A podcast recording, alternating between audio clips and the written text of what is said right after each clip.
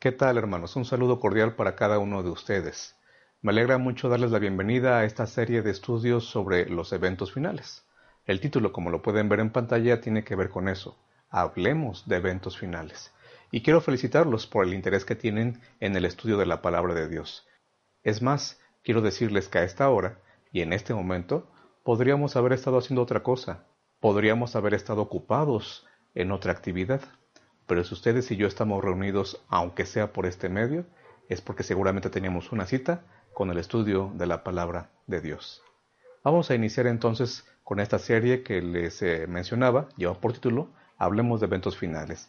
La idea es tener cuatro temas que seguramente pueden ayudarnos a repasar cosas que son importantes y aprender, con la ayuda de Dios, algunas que tal vez todavía no habíamos captado acerca de algunos eventos que son muy importantes, proféticos por supuesto, pero también sobre la forma en la que debemos entender esos eventos con la ayuda de los principios de interpretación que surgen de la misma Biblia. Así que te invito a que me acompañes en esta serie y vamos a arrancar, vamos a iniciar con el primer tema, una base segura. Iniciemos poniendo esa base, la base de los principios de interpretación. En primer lugar, quisiera mencionarte entonces que algo fundamental para de aquí en adelante ir edificando nuestra forma de entender los eventos finales será que recordemos que la Biblia es única y a la hora de interpretar debemos regirnos o debemos recordar este asunto de que solo la Biblia es su propio intérprete y que solo la Biblia es una unidad tan importante y tan útil como lo que ya sabemos que es la palabra de Dios. El principio de solo la Biblia en este caso queremos verlo a través de esas dos vertientes que estás viendo ahí en pantalla, de esas dos características que estás viendo en la pantalla, a través del hecho de que la Biblia es su propio intérprete y también de que la Biblia es una unidad. La Biblia tiene unidad, pero incluso podemos decir es una unidad. Cuando entendemos la Biblia de esta forma, lo que estamos haciendo es poner una base sólida para lo que significa entender, interpretar la palabra de nuestro Dios. ¿Por qué es importante empezar por aquí? Bueno, porque tratamos de poner principios de interpretación en nuestra forma de leer el texto bíblico. ¿Y por qué hablamos de principios y no de reglas o de lineamientos o de recomendaciones para el estudio de la Biblia? Bueno, hablamos de principios porque tú lo sabes bien. Los principios no cambian. Los principios no cambian a pesar de que las circunstancias, el tiempo la cultura sea distinta. Los principios no cambian. Y si hemos de entender la palabra de Dios, correctamente, pues lo mejor es estudiarla a través de principios, para que de esa forma estemos donde estemos o en la época en la que vivamos, el resultado siempre sea el mismo. Principios que surgen, insisto, de la misma palabra de Dios. Y cuando uno estudia de esta forma la palabra de Dios, uno se dará cuenta también entonces que hay estas dos características que aparecen, que fluyen de la Biblia estas dos características. La primera, la Biblia es su propio intérprete. La segunda, la Biblia es una unidad. Pero ¿cómo funciona eso? Veamos algunos ejemplos. En primer lugar, quiero hablarte de este evento que se menciona en 2 de Crónicas capítulo 3, versículo 1. En esa ocasión se menciona que Salomón edificó o comenzó a edificar el templo, el templo ahí en Jerusalén, pero no en cualquier eh, lote, en cualquier terreno que a él hubiera gustado o que él hubiera decidido, sino que fue en un lugar que su padre había de alguna forma ya apartado con este propósito, con este fin. Quisiera leerte entonces el texto para que pueda ser mucho más claro. Segundo de Crónicas, capítulo 3, versículo 1. Dice en mi versión. Salomón comenzó a construir el templo del Señor en el monte Moria, en Jerusalén, donde el Señor se le había aparecido a su padre David. Lo construyó en el lugar que David había destinado, esto es, en la parcela de Araúna el Jebuseo. ¿Por qué es importante o por qué estoy poniendo este versículo como ejemplo? Bueno, porque si tú comparas lo que dice este versículo con 2 de Samuel capítulo 24, vas a encontrar algo muy interesante. En 2 de Samuel capítulo 24 se relata ese terrible incidente cuando David decidió que le cayera una plaga a su pueblo en lugar de que le pasara algo malo a él. Hacia el final de su vida David cometió muchos errores y por supuesto este capítulo segundo de Samuel 24 es una evidencia de ello. allí se contiene o allí se menciona más bien eh, cosas que jamás debieron haber pasado, pero que la Biblia registra como un ejemplo de lo que no debemos hacer, por supuesto, hasta dónde podemos llegar cuando nos separamos de la dirección de Dios. Así que David tomó muy, malas decisiones y entonces vino una plaga de mortandad. Había mucha gente en la ciudad y en general en el pueblo de Israel muriendo. Y la única forma en la que esta mortandad terminó fue cuando David compró esta parcela, este terreno, este pedazo de terreno de Araúna, y entonces allí ofreció sacrificio a Dios. Y no solo porque a él se le ocurrió, sino porque Dios mismo le pidió que hiciera eso, le dio instrucciones específicas al respecto. ¿Por qué es importante que Segundo de Crónicas nos diga que allí se construyó el templo? Bueno, podríamos encontrar varias cosas, pero si le hacemos caso solo a la Biblia, porque la Biblia es su propio intérprete, la respuesta tendría que ver con esto. Porque en ese lugar ya Dios había manifestado hacerle caso a su pueblo. Porque en ese lugar Dios había demostrado que podía aceptar sacrificios para perdonar a su pueblo. Y sobre todo porque en ese lugar se demostró que otra vez nuestra incompetencia, nuestra falta de confianza en Dios, nuestro egoísmo y tantas otras cosas que surgen de un corazón pecaminoso son perdonadas, tenemos acceso al perdón, pero siguiendo las instrucciones que Dios dice y de la forma en la que Él lo manifiesta o lo estipula. El santuario con todos sus eh, ritos, con todos sus rituales, con todas sus actividades, no fue un invento ni de David ni de ninguno de los personajes bíblicos. El acercarnos a Dios y el cómo acercarnos a Dios tiene que ver con la forma en la que Dios pensó que teníamos que hacerlo, no como nosotros pensamos que debe ser. ¿Por qué se construye el templo en ese lugar? Porque Dios así lo había planeado, porque Dios así lo había demostrado ya en el tiempo de David cuando contestó una oración en favor de su pueblo, cuando aceptó el sacrificio de ese cordero inmolado en favor de su pueblo. ¿Y qué tenía que ver esto con el templo? Pues mucho, porque años después a ese mismo templo llegaría el Cordero de Dios que quita el pecado del mundo, y entonces también comprendió su misión, y al paso del tiempo dio su vida por nosotros, no en el templo, pero sí por lo que entendió que pasaba en el templo. Veamos otro ejemplo que con el caso de Egipto. Estamos hablando de lugares en este caso, en, secciones que son de historias, de narración. Bueno, si vamos a Mateo capítulo 2, versículo 15, encontraremos allí que se menciona, de Egipto llamé a mi hijo. Pero cuando se menciona este versículo o estas palabras, cuando se mencionan estas palabras, se dan en el contexto de que el Señor Jesús, siendo un niño, fue llevado a Egipto para ser protegido de los ataques de Herodes quien quería matarlo, y entonces sus padres se refugian con, con, Jesús en ese lugar, en Egipto, y a la muerte de Herodes, cuando él ya no podía hacer ningún daño, ellos reciben la instrucción de regresar a casa. Y allí se menciona este versículo, para que se cumpliera la profecía, para que se cumpliera lo que dijo el profeta, de Egipto llamé a mi hijo. Sí, la Biblia es su propio intérprete, y si tú te fijas, este versículo viene realmente de las palabras del profeta Oseas. Quiere decir que si yo necesito entender por qué Jesús es eh, ejemplificado como Israel, el Israel del que habla Oseas, pues encontramos algo muy importante. Es que las profecías del Antiguo Testamento van a tener cumplimiento en la vida, en el ministerio e incluso en la muerte de quién? De Jesucristo. ¿Por qué? Porque a los adventistas se nos ocurrió ver eso porque algún estudioso de la Biblia se le ocurrió que era buena idea pensar que las profecías del Antiguo Testamento tenían que ver con Cristo. No, es porque la Biblia misma hace eso.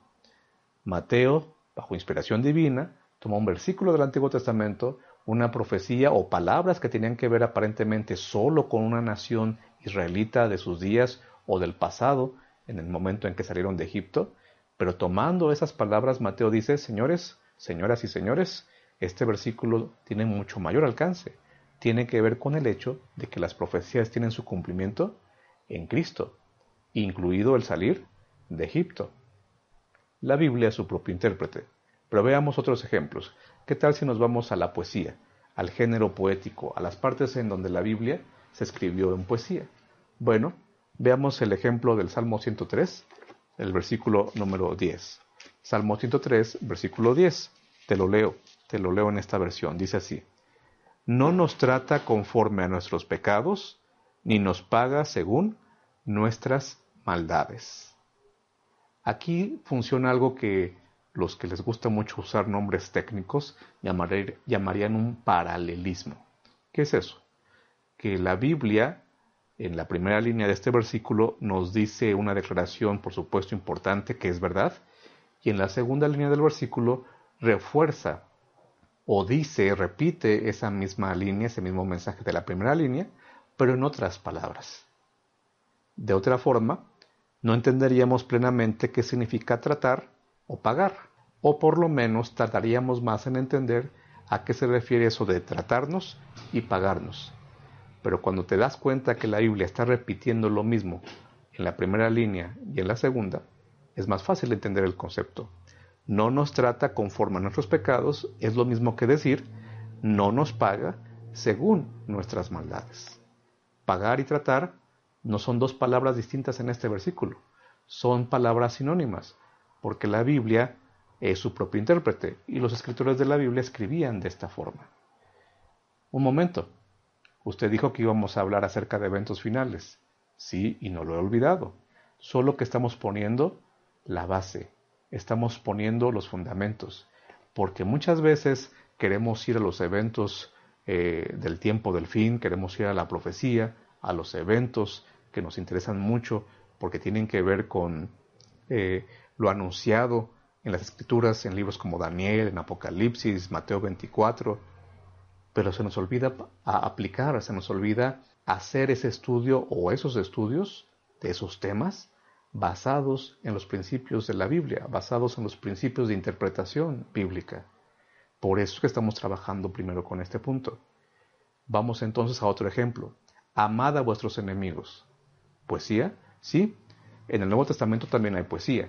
Y en este caso, la poesía aparece en Lucas capítulo 6, versículos 27 y 28.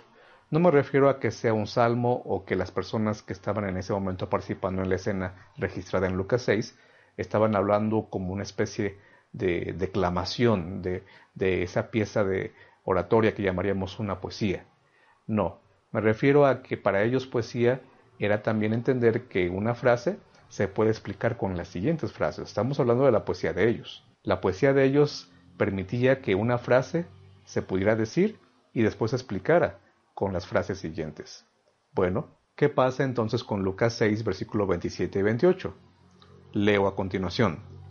Pero a ustedes que me escuchan, les digo, amen a sus enemigos, hagan bien a los que los odian, bendigan a quienes los maldicen y oren por quienes los maltratan. ¿Qué significa amar al enemigo o a los enemigos? ¿Sientes algo bueno? ¿Sientes algo agradable por una persona que te hace daño?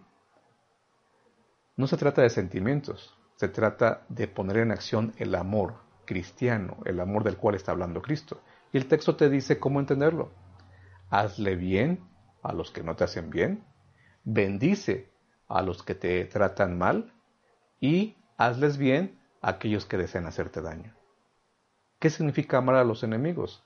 Significa, significa orar por ellos, significa tratarlos bien aunque no lo merecieran, y significa incluso bendecirlos, aunque para ellos más bien sería más fácil maldecir que recibir una bendición. La Biblia es su propio intérprete. ¿Quieres saber qué significa Mateo 24? ¿Quieres entender mejor el libro de Apocalipsis? ¿Quieres entender qué tiene que ver el libro de Daniel con lo que está pasando hoy en día y las pandemias y las crisis económicas? Recuerda que primero tenemos que aprender a usar o recordar usar los principios de interpretación bíblica. ¿Qué si nos vamos ahora a la profecía precisamente? Bueno, Apocalipsis 13 es un capítulo que los adventistas les llama mucho la atención por la marca de la bestia, por muchas cosas que tienen que ver este capítulo con los eventos finales. Bueno, vamos a tomar una frase de allí. Cuando en Apocalipsis 13 dice que todos los moradores de la tierra adoraron a la bestia, a ese personaje que aparece en Apocalipsis 13, ¿qué significa que todos los moradores estén en juego en ese versículo o en esos versículos? Si nosotros tomamos literalmente la frase, entenderíamos que entonces nadie se va a escapar del engaño, del engaño satánico, del engaño a manos de la bestia de Apocalipsis 13, y entonces su éxito será total, será completo. Todos los moradores de la tierra la adoraron.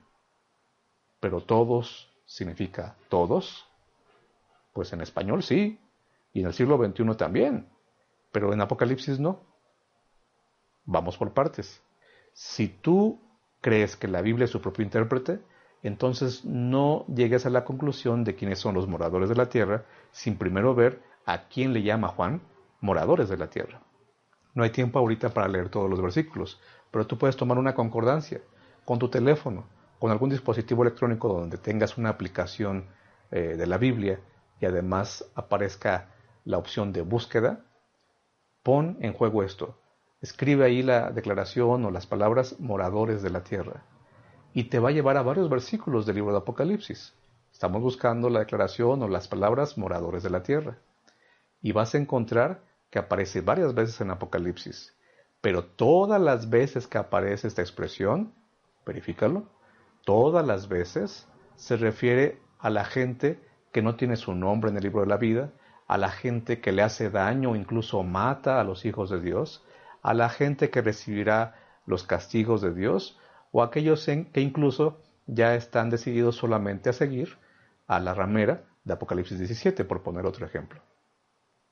Los moradores de la tierra, todos, porque es la frase que usa Juan, todos los moradores de la tierra, no se refiere a todos los habitantes del planeta que tú y yo llamamos tierra.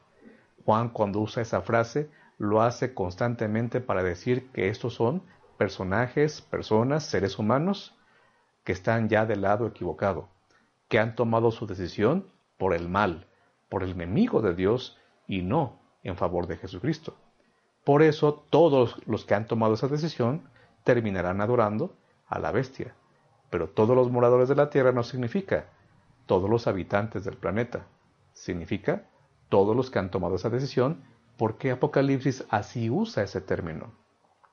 Imagínate que yo me levantara a predicar este próximo sábado. Bueno, tal vez hoy en, esas condiciones no en un templo, no en una iglesia, pero sí a través de estos medios, y les dijera, hermanos, quiero decirles que la profecía anuncia que nadie escapará de los engaños del enemigo. Nadie escapará en el tiempo del fin de los engaños del enemigo. Y predico y lo demuestro, o lo trato de demostrar con Apocalipsis 13, con mucho ánimo, con mucha elocuencia. Hermanos, nadie se va a salvar, lo dice la Biblia, lo dice la palabra de Dios, Apocalipsis 13. Todos los moradores de la tierra adoraron a la bestia. Por más sincero que sea, por más buenas intenciones que yo tuviera, al decir eso, estoy impidiendo que la Biblia sea su propio intérprete. Fui yo el que entendió lo que significa moradores de la tierra y dije, pues todos los moradores son todos. Pero el apóstol Juan le llama moradores de la tierra a los malos, a los que han tomado decisiones para perdición. Por lo tanto, ese sermón hipotético, que solamente estoy poniendo como ejemplo, por supuesto que estaría mal, pero mira lo que pasaría. Habría una persona, dos, tal vez más, que dirían es cierto. La Biblia lo dice. Posiblemente se convencerían de lo que acabo de decir. Y qué terrible que pasara eso, porque eso implicaría que estamos entendiendo incorrectamente algo súper importante, que es lo que va a suceder en el tiempo del fin a través del ministerio falsificador y engañador de la bestia de Apocalipsis 13. La Biblia es su propio intérprete. Veamos ahora un ejemplo en donde el Antiguo Testamento y el Nuevo Testamento se conjuntan, se entrelazan, porque obviamente también este asunto de que la Biblia es su propio intérprete debe funcionar de esa forma. Mira el ejemplo que te pongo allí. Primera de Pedro, capítulo 2, versículo 24. Vamos a buscarlo. Si quieres buscarlo también en tu Biblia, y si no, aquí lo leo. Primera epístola del apóstol Pedro, capítulo 2, versículo 24, que dice de esta, de esta forma. Él mismo, en su cuerpo, llevó al madero nuestros pecados, para que muramos al pecado y vivamos para la justicia. Gracias a Dios por eso. Gracias por el sacrificio de Cristo. Pero quiero concentrarme en la palabra madero. ¿No era más fácil para el apóstol Pedro haber escrito que él había llevado nuestros pecados y había, muerto en la cruz? en el Calvario? Simplemente la palabra cruz. Sabemos que las cruces eran construidas de madera, pero Pedro no dice cruz, dice madero, ni siquiera madera, madero. De hecho, si realmente el apóstol Pedro estuviera en este momento con nosotros y pudiéramos hacerle una pregunta acerca de este versículo, le dijéramos, eh, apóstol Pedro, dinos realmente qué palabra usaste allí. Él nos diría que en su idioma lo que él escribió fue la palabra árbol. Sí, la madera se saca de los árboles, pero vean aquí la implicación. Él usó una palabra que se puede entender perfectamente, simple y llanamente como árbol. ¿Jesús murió en un árbol? ¿Jesús murió en un madero o en una cruz? Pedro está usando una palabra clave. También Pablo lo va a hacer en la cita que estás viendo ahí en pantalla. No lo vamos a leer ahora, pero tú seguro que recuerdas que también Pablo habla de que Cristo murió en un madero. ¿Por qué Pablo y Pedro usan madero y no cruz en estos versículos? Bueno, porque ellos están aludiendo directamente a Deuteronomio capítulo 21. La Biblia es su propio intérprete. Madero, no, pues yo supongo que a lo mejor eso significa que entonces no tenemos que dibujar a Cristo Jesús o hacer alguna representación de Jesús en la cruz poniendo sus brazos extendidos, porque solamente era un madero, así que él más bien tenía sus brazos hacia arriba, no en forma horizontal, sino hacia arriba. Hay gente muy sincera que cree eso. E ilustra la crucifixión de Cristo poniendo a Cristo con las manos entrelazadas hacia arriba, solamente en posición vertical. Ah, esa es mi interpretación de lo que significa el texto, madero. No, Pablo y Pedro están pensando en el Deuteronomio, en donde se dice que una persona que por sus maldades, por su pecado, era condenada a morir en un madero, recibía también entonces, además de castigo, la maldición. Nota el mensaje. Cristo estuvo dispuesto a morir en un madero para hacer por nosotros maldición. Él recibió, si quieres lo decimos mejor así, aunque el texto bíblico también en otra parte dirá que él mismo fue hecho así, pero él mismo recibió la maldición que te correspondía a ti y a mí. La maldición que es la paga del pecado. Pedro está pensando no solo en dónde murió Jesús, sino al usar esa palabra nos está diciendo por qué murió Jesús, qué ganó en favor nuestro Jesús. Y si somos todavía un poco más, más eh, cuidadosos o extensos con este estudio, podríamos irnos incluso al libro de Génesis. ¿Por qué Génesis? Porque la entrada del pecado, la maldición del pecado, entró a este mundo, ¿recuerdas a través de qué? A través de un árbol, comer del fruto de un árbol. La maldición del pecado tiene que ver en la Biblia desde Génesis con un madero, con un árbol. De ahí que Pedro, también Pablo, nos aseguren que lo que Jesús ganó en favor nuestro tiene que ver con un madero, tiene que ver con un árbol. Pasemos a la segunda característica del principio de solo la Biblia. Esta segunda característica es la unidad de la Biblia o como decíamos al principio, la Biblia en sí misma o en ella misma es una unidad. Mira este ejemplo. Si tomamos el tema del santuario o del templo, recuerda que primero llamó santuario, pero también tiene que ver con la otra palabra, el templo. Al final de cuentas, el lugar de la presencia de Dios, donde Dios quería morar eh, con su pueblo, hacer llegar su presencia o hacer accesible su presencia a su pueblo, Ambos, ambos términos funcionan allí, santuario y templo. Bueno, si tú te vas al libro de Génesis, vas a encontrar que esa relación, que sobre todo es lo que enfatiza el santuario y el templo, relación Dios y sus criaturas, se rompió.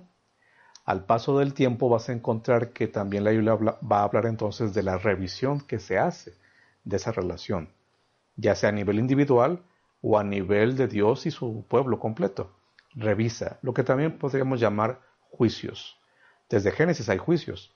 Eh, cuando Dios aparece pregunta a Adán y Eva, tú lo sabes, qué es lo que habían hecho, de alguna forma se está revisando allí el caso de Adán y de Eva. Al paso del tiempo, incluso el libro de Daniel nos va a hablar de la fecha del inicio del juicio y tantas otras cosas que tienen que ver con este punto de cómo es que se evalúa la relación que hay entre Dios y su pueblo. Y al final, cuando llegamos al libro de Apocalipsis, al final de la Biblia, encontramos que esa relación se va a restaurar. Por lo tanto, el tema que une a toda la Biblia o que demuestra que la Biblia tiene una unidad, en este caso sería el santuario. Porque a través de ese tema, Dios nos va diciendo, quiero relacionarme contigo. Rompiste la relación, quiero que revisemos esa relación, venid y estemos a cuenta, pero también quiero restaurar esa relación. ¿Y cómo termina el libro de Apocalipsis? Diciendo que Dios morará con su pueblo. De hecho, de esto habla esta siguiente ilustración. Si toda la Biblia está relacionada, si de tapa a tapa, si de Antiguo a Nuevo Testamento, la Biblia tiene temas en común, temas que no se contradicen, sino que más bien van avanzando en esa línea del tiempo, bueno, pues esto tiene sentido también. En el libro de Génesis, los primeros tres capítulos, para ser más específicos, se habla de un Dios creador, se habla de un Dios que regalaba su presencia a sus criaturas, también de eh, un momento en el cual surge un conflicto y por supuesto se necesita presentar el Evangelio, ese corderito que tuvo que morir para vestir a Adán y Eva, pero sobre todo para enseñar el mensaje de la salvación. Por lo, por lo tanto también viene el mensaje de la simiente, viene el anuncio de que habría alguien que, le, que derrotaría a la serpiente, pero antes de eso tendría que ser sacrificado. Y cuando vamos a los últimos tres capítulos de Apocalipsis, ¿qué es lo que pasa? Pues se nos cuenta la misma historia, solo que con algunos términos diferentes. Al final, en Apocalipsis encontramos que va a haber también una tierra nueva, una recreación. Encontramos también que Dios promete estar para siempre con su pueblo, porque eso es lo que deseó en Génesis. El pecado lo interrumpe, pero Él va a procurar y a lograr que esa relación se restaure, como ya mencionábamos. También encontramos que Él va a acabar con el conflicto. De hecho, va a acabar hasta con las huellas, con lo que pudiera haber quedado de rastros de ese conflicto, borrando incluso nuestras lágrimas. Por supuesto, el Evangelio está presente porque nadie llegará al cielo por haber pagado o por su gran capacidad. Llegará al cielo porque aprendió a tomar del agua gratuitamente, de esa eh, gracia de Dios que en Apocalipsis está representada por el agua, especialmente en los últimos capítulos. Pero también se habla de que la simiente ahora será quien nos recordará por la eternidad que Él es el principio y el fin. ¿Qué con el Cordero? No es casualidad que en Apocalipsis se hable vez tras vez de un Cordero, incluso del trono del Cordero, porque Él llevará por siempre las huellas de su sacrificio. Y por lo tanto, al final del tiempo, cuando lo conozcamos cara a cara, también lo podremos contemplar como el Cordero. E incluso, de acuerdo a lo que dice Apocalipsis 3, sentarnos, porque Él así lo ha prometido y es su deseo, sentarnos en su trono. Y por último, la serpiente también aparece al final del libro de Apocalipsis, pero para ser destruida, para no tentar ya a nadie, para no tener ningún poder ya sobre ningún ser humano, ningún ser creado, porque de hecho será destruida para siempre. La serpiente será destruida. Jesucristo, Dios Padre, Dios Espíritu Santo, están empeñados de que esta historia llegue a ser una realidad pero nos contaron esa historia de inicio a fin, de tapa a tapa. La Biblia es una unidad. Si tú te concentras solamente en Mateo 24, si te concentras solamente en Apocalipsis 13, si solamente estás viendo qué encuentras de nuevo en Apocalipsis 11 o en Daniel capítulo 12, lo más probable es que puedas por, en algún momento perderte el cuadro completo. Y de eso habla la siguiente diapositiva. No hay partes más importantes o más inspiradas que otras. Recuerda lo que dice segunda carta de Pablo a Timoteo, el capítulo 3. Toda la escritura es inspirada, toda es útil, no solamente algunas partes. Debemos saber que la Biblia como un todo nos invita a verla como tal, a verla de principio a fin y no solamente concentrarnos en ciertas partes, por más llamativas que sean. Los temas para estudiarlos y entenderlos bien tenemos que verlos en un conjunto global que se llama la Biblia, desde Génesis hasta Apocalipsis. Es como si tú quisieras apreciar o conocer perfectamente todas las características de un árbol, pero no te das cuenta que ese árbol pertenece a un bosque.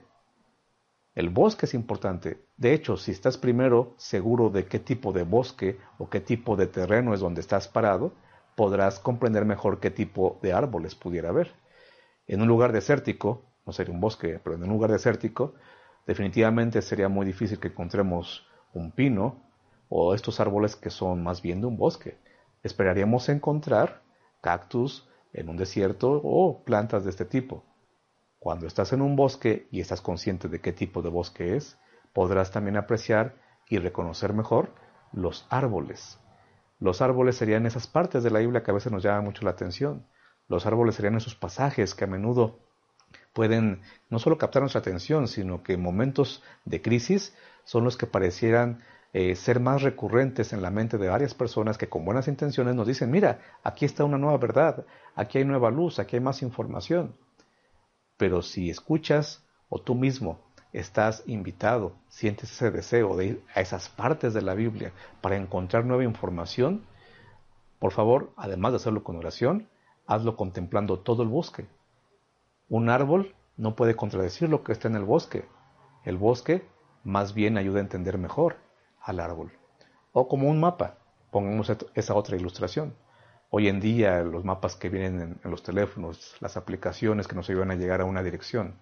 Normalmente cuando yo pongo una dirección en el teléfono, lo primero que hace la aplicación es ponerme el mapa completo, mostrarme el punto de partida y mostrarme el punto a donde voy a llegar.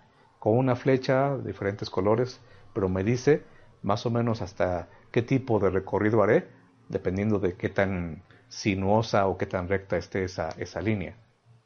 Ya yo puedo ir, y sobre todo si pongo ahí eh, activo la función de marchar, de salir ya en viaje o en el viaje, pues irá avanzando poco a poco y me irá mostrando detalles de las calles o los lugares donde voy avanzando.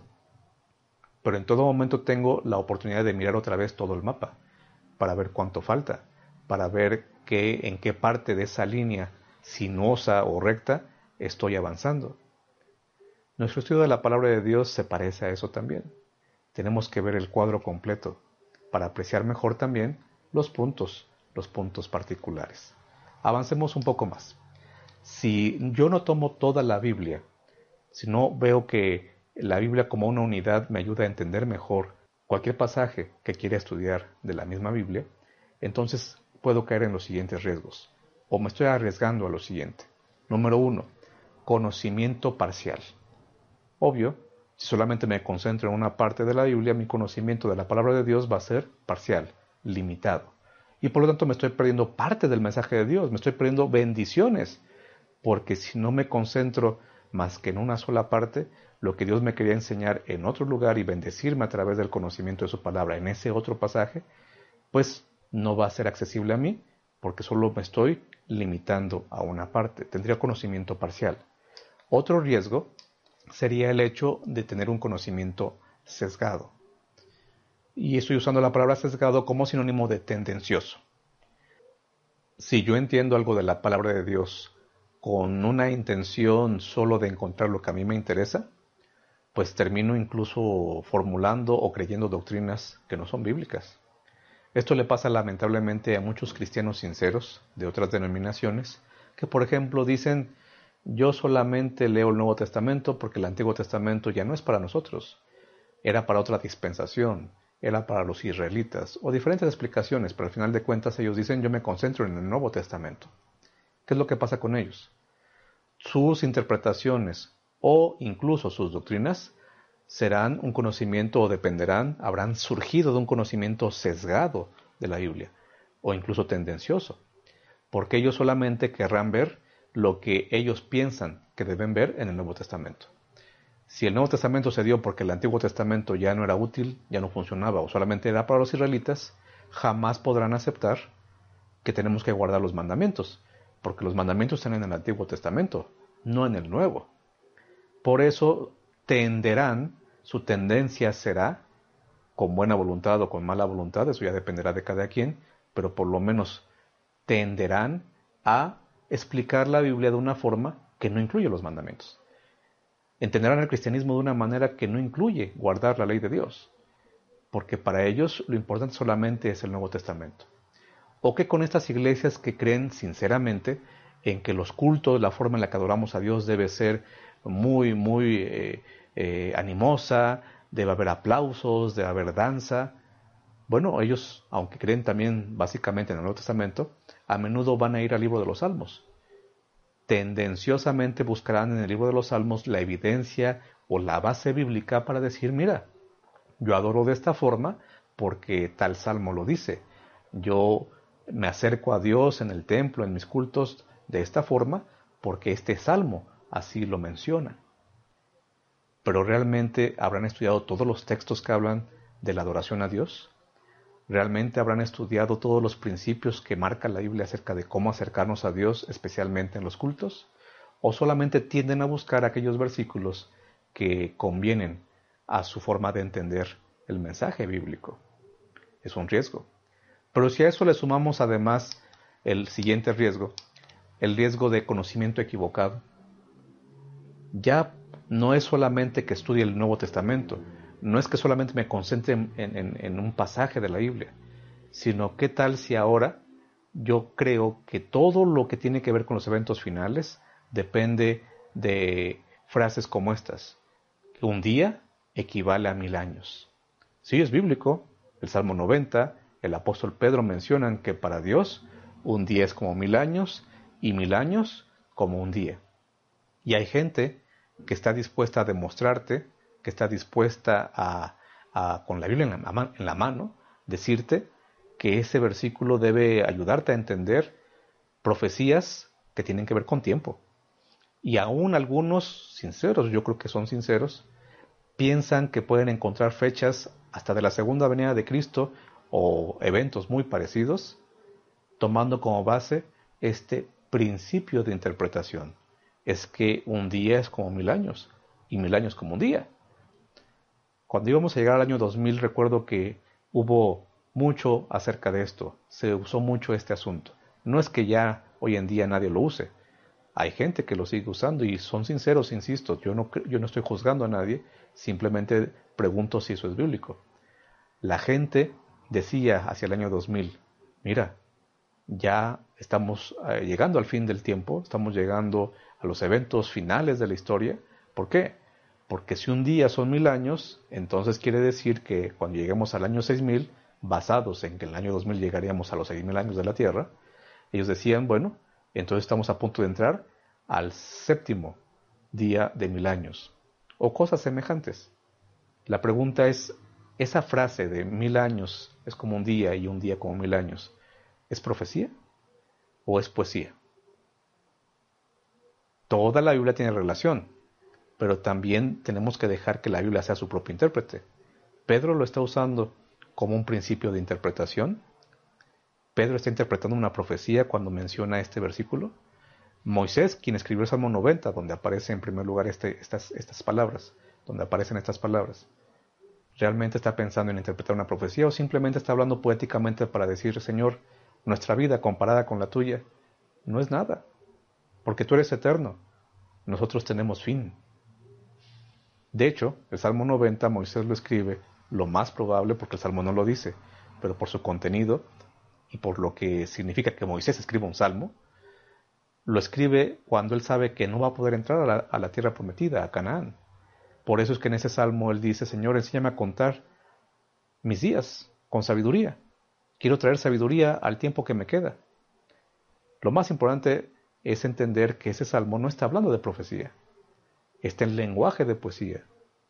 Pero cuando yo quiero entender algo que a mí me parece, que a mí me parece correcto y con ese fin, con ese objetivo, tomo solamente una parte de la Biblia, puedo llegar a tener un conocimiento equivocado e incluso, miren cuál es el resultado de esta suma, creer y compartir errores. Si yo no tomo toda la Biblia, si no me tomo el tiempo para comparar lo que dice de un tema en estudio Génesis, Levítico, Salmos, Proverbios, Mateo, Apocalipsis, si no veo el conjunto y solamente me concentro en un árbol, ¿me puedo perder bendiciones de Dios? ¿Puedo ser tendencioso en mi forma de predicar o de entender algún texto bíblico? O incluso puedo llegar a cometer la equivocación o el error de compartir mensajes que no son bíblicos. Tenemos que tomar en cuenta toda la Biblia pero dejar que también la Biblia sea su propio intérprete. Pasemos entonces al punto de primero la Biblia, porque mira, nosotros como adventistas y como cristianos creemos que es importante el principio de solo la Biblia, pero no debemos olvidar los otros dos. El segundo principio es toda la Biblia, ¿ok? Solo la Biblia y toda la Biblia. Pero por favor no olvides que hay un tercero, es primero la Biblia. ¿Por qué primero la Biblia? Pues porque la importancia de la palabra de Dios así lo exige. Cristo mismo lo ejemplificó. ¿Recuerdas Mateo 4? El enemigo lo intenta hacer caer, viene a tentarlo, pero Cristo Jesús siempre respondió con un escrito está. Él usó primero la Biblia, no su inteligencia, no su gran capacidad para debatir. Él fue siempre y primero a la Biblia. Pero también debemos tomar en cuenta y practicar este principio al estudiar cualquier tema de la Biblia, pero en este caso lo estamos aplicando a los eventos finales, debemos aplicarlo porque olvidar este principio provoca un espacio que algo o alguien más va a llenar. Si tú no pones en primer lugar a la Biblia en tu forma de entender las profecías o cualquier pasaje de la Escritura, estás cayendo en el riesgo o estás provocando un espacio que algo o alguien va a llenar. ¿Qué es eso algo que podría llenar ese espacio? Bueno, las noticias, los sucesos alarmantes, los sucesos del momento que están haciendo que la gente busque respuestas. Si yo no voy primero a la Biblia y lo primero que hago es interpretar un texto que ya tengo en la mente, o tratar de entender o explicar un evento, un evento de los que llamamos finales, por lo que estoy viendo en las noticias, definitivamente entonces no estoy partiendo del lugar correcto. No son las noticias mi primera fuente a donde voy para entender un texto bíblico o un evento, en este caso del tiempo del fin. No pueden ser los sucesos alarmantes, porque no empieza por allí el estudio de la Biblia. Por supuesto que pueden ser útiles, por supuesto que las noticias pueden ayudarnos a entender cosas que están pasando en nuestro mundo y en nuestros días, pero a la hora de entender y explicar un evento eh, del tiempo del fin, un evento escatológico, vamos a usar esa palabra, primero debo ir a la Biblia, no a las noticias. ¿Qué otra cosa podría llenar ese espacio si no voy primero a la Biblia? Ahí lo tienes en pantalla. El YouTube, las redes y las famosas noticias falsas. ¿Sí? Hoy en día, muchísima gente prefiere ir primero aquí que a la Biblia.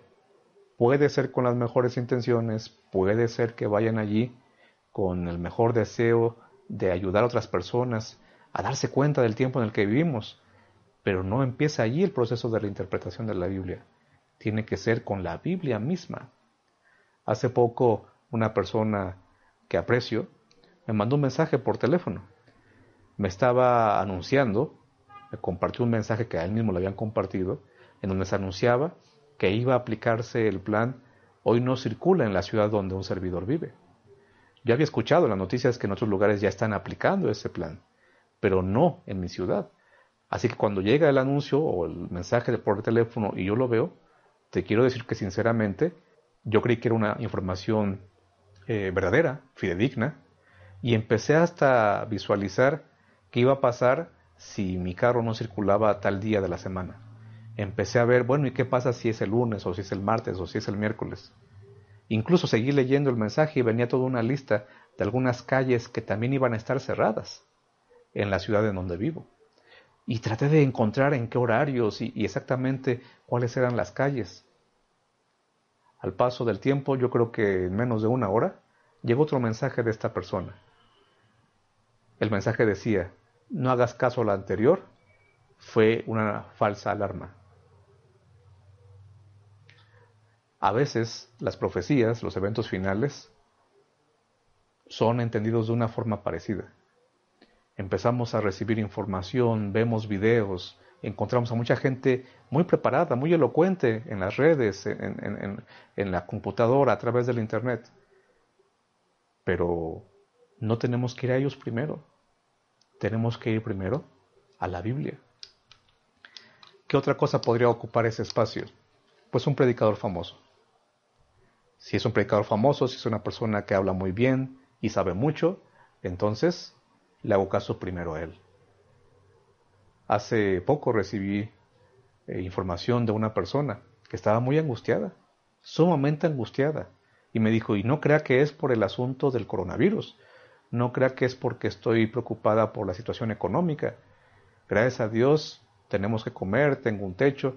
No estoy preocupada por eso. ¿Por qué estaba preocupada entonces esta persona?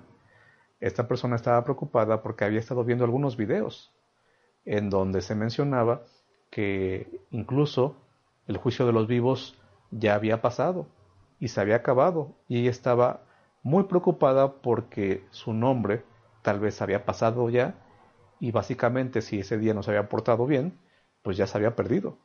Estaba perdida.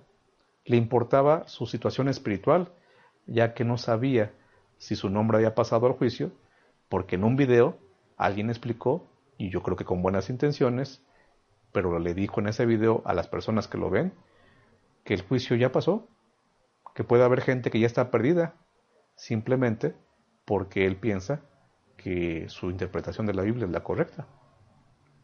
El predicador famoso es el que debe ayudarnos primeramente a entender lo que dice la Biblia. Es primero la Biblia, solo la Biblia, toda la Biblia, pero primero la Biblia. Y por último, también ese espacio lo podría llenar el espíritu de profecía. Oiga, pero eso no es malo, el espíritu de profecía es inspirado, por supuesto que lo es. Tiene otra función, pero el espíritu de profecía es inspirado.